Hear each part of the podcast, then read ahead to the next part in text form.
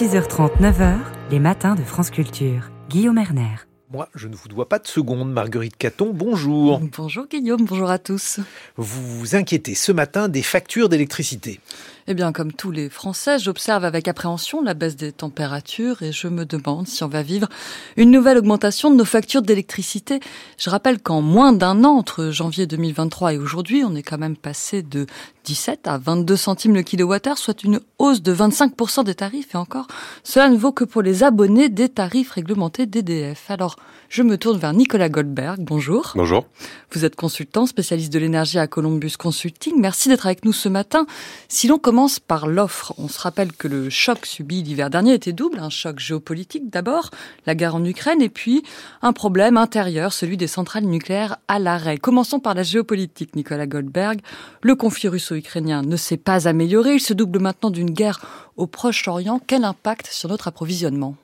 Il faut bien dire qu'avant, l'Europe s'approvisionnait pour moitié de gaz euh, en Russie et que là, avec ce qui s'est passé avec la guerre en Ukraine, on a complètement rebattu les cartes de l'approvisionnement gazier euh, dans le monde et l'Europe s'approvisionne beaucoup avec du gaz naturel liquéfié. C'est du gaz qui arrive par bateau et qui n'arrive plus par tuyau et qui est principalement acheté aux États-Unis, mais également au Qatar et euh, à d'autres pays producteurs de gaz qui ont fait le choix de se doter d'infrastructures pour liquéfier ce gaz et pouvoir euh, nous l'envoyer. Donc c'est ce qui nous fait dire qu'aujourd'hui, on a sécurisé les approvisionnements en gaz, les stockages gaz sont pleins en Europe, donc on a moins ce risque qu'on craignait l'an dernier. Toutefois, ce gaz coûte un peu plus cher parce qu'on l'achète sur un marché mondialisé et c'est plus cher d'approvisionner du gaz par bateau, du gaz qu'on a liquéfié puis qu'on regazéifie par bateau plutôt que par tuyau.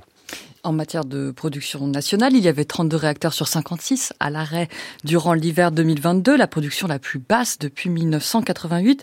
Est-ce que le problème de micro-fissures dans les tuyauteries est réglé? Est-ce qu'on peut compter sur la production des centrales cet hiver, une production qui, je le rappelle, couvre environ 70% de la consommation nationale. Oui, l'année dernière, en fait, on avait ce, problème-là. On savait qu'on devait arrêter des, réacteurs et faire des travaux lourds. Là, une grande partie des travaux ont été faits pas la totalité, hein, c'est ce qui fait que cette crise, en fait, on va la payer sur plusieurs années. Toutefois, on a une disponibilité des réacteurs nucléaires qui est bien meilleure que euh, l'an dernier, qui est toujours pas idéal, hein, ce qui fait qu'il y a toujours un petit risque, petit hein, par rapport à l'an dernier, mais euh, on a une disponibilité nucléaire qui nous fait dire que cet hiver, ça devrait aller et que pour les prochains hivers, si on a toujours une consommation basse et si on n'a pas de nouveaux incidents sur le parc nucléaire, ça devrait aller également. Donc, si je comprends bien, on a une offre abondante, chère, car le gaz naturel liquéfié, très cher, vous l'avez pris, vous l'avez dit, mais abondante, et on sait que la demande a baissé puisque la sobriété, col roulé et autres doudounes est entrée dans les mœurs. Cela devrait donc mécaniquement tirer les prix vers le bas, Nicolas Goldberg. effectivement, par rapport à l'an dernier, on a des prix qui euh, sont tirés euh, vers le bas parce qu'on a une demande en électricité qui est très faible en France et en Europe de manière générale. Euh, alors comment est-ce qu'on l'explique? C'est un petit peu compliqué parce qu'il y a toujours un effet sobriété choisi, il y a toujours un effet prix, un effet euh, désindustrialisation.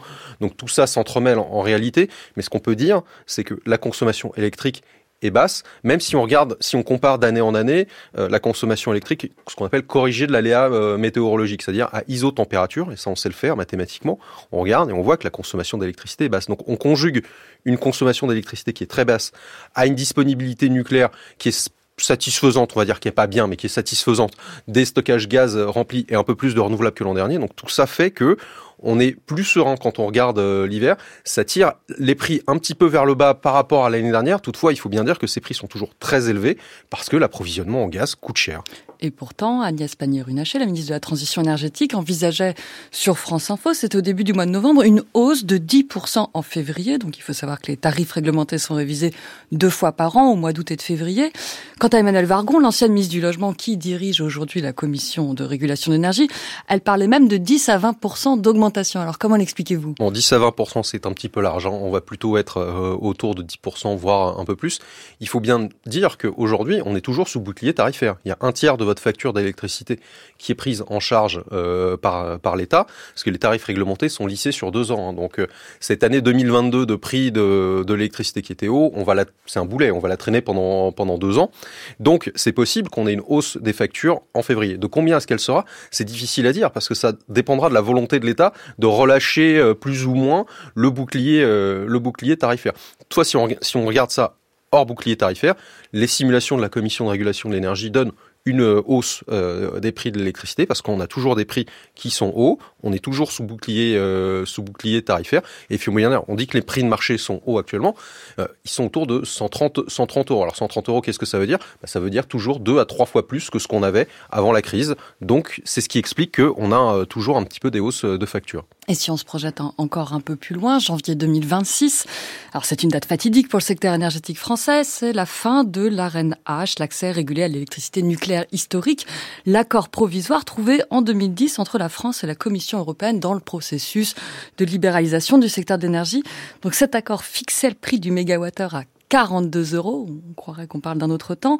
Le nouvel accord trouvé mardi dernier entre EDF et le gouvernement fixe même mégawattheure à 70 euros. Alors, est-ce que ça va mécaniquement se répercuter sur les, la facture des industriels, mais aussi sur est-ce que ça affectera les particuliers? Alors, sur les 70 euros, je, je me permets de vous reprendre, c'est une cible, mais il n'y a aucune régulation qui nous garantie qu'on arrivera à 70 euros. Objectif 70-80. Oui, enfin, objectif 70. Hein. Le, le, le, gouvernement propose de taxer le nucléaire à partir de 80 euros. Donc, comment est-ce que ça donne 70 euros en moyenne? Je ne sais pas. Euh, leur idée, c'est de dire oui, mais tout le monde va signer des contrats à long terme. Euh, ce sera, ce sera euh, fixé sur le prix du système qui devrait tourner autour de 70 euros. Bon, ça donne ça. Voilà, ce 70 euros, moi, je ne lui vois pas une consistance très forte. En revanche, on peut parler du 42. Le 42 euros, c'était l'électricité régulée nucléaire, mais c'était un volume variable. C'est-à-dire qu'une année, ça pouvait être 300 TWh, l'autre 280. Ça dépendait de la montée en puissance de la concurrence. Et c'est d'ailleurs c'est ce qui faisait l'aberration de ce système, c'est que plus il y avait de concurrence moins il y avait de nucléaire régulé pour tout le monde et donc plus les factures augmentaient. Donc avec un système paradoxal, en fait, une fois qu'on avait atteint le plafond de nucléaire régulé, eh ben on surexposait euh, le client au, au marché et c'est justement ce qu'on voulait éviter. 42 euros, par contre, c'est un prix qui est un petit peu daté. Hein. D'ailleurs, on ne sait pas exactement quand, comment est-ce qu'il a été fixé puisque le décret méthodologique de calcul de, euh, de l'AREN n'a jamais été publié et c'est d'ailleurs une tas. Hein. C'est ce qui a fait qu'on n'a pas pu le revoir à la hausse. On a aussi beaucoup plus de travaux à faire sur le parc nucléaire. Euh, il fallait intégrer d'autres coûts. Hein. Le démantèlement, enfin dans le 42 euros, c'était fait pour s'arrêter en 2025 quand on disait bah, on va pas prendre le démantèlement euh, dedans puisque on va pas démanteler avant 2025. Donc voilà, c'était euh, c'était un tarif d'avant euh, qui n'était plus valable, qui ne représentait à peu près rien. Là, ce qu'on voulait, c'est avoir un tarif qui reflétait mieux les coûts du nucléaire. Mais le choix qu'a fait le gouvernement là, c'est de dire on va avoir un fonctionnement de marché. C'est-à-dire tout va fonctionner au marché. Par contre, on taxe euh, EDF un petit peu entre 80 et 110 et beaucoup autour de 110. Donc ce qu'on peut dire, c'est que c'est un bouclier tarifaire qui agira quand les prix seront au-dessus de 110, mais qui n'agira que partiellement entre 80 et 110 et qui n'agira pas du tout en dessous de 180, donc, en dessous de 80 pardon. Donc on est très exposé au marché. Donc il faudra faire des contrats long terme quel prix sera là en 2026 Eh ben moi, je ne sais pas. Je pense qu'il sera meilleur que celui qu'on a aujourd'hui, qui est très élevé et qui est sous bouclier tarifaire avec une régulation plus cohérente. Mais je ne sais pas combien on paiera en 2026. pour l'instant, on prédit surtout une grande incertitude, même si Bruno Le Maire disait que le grand avantage de cet accord serait un prix stable pour les ménages.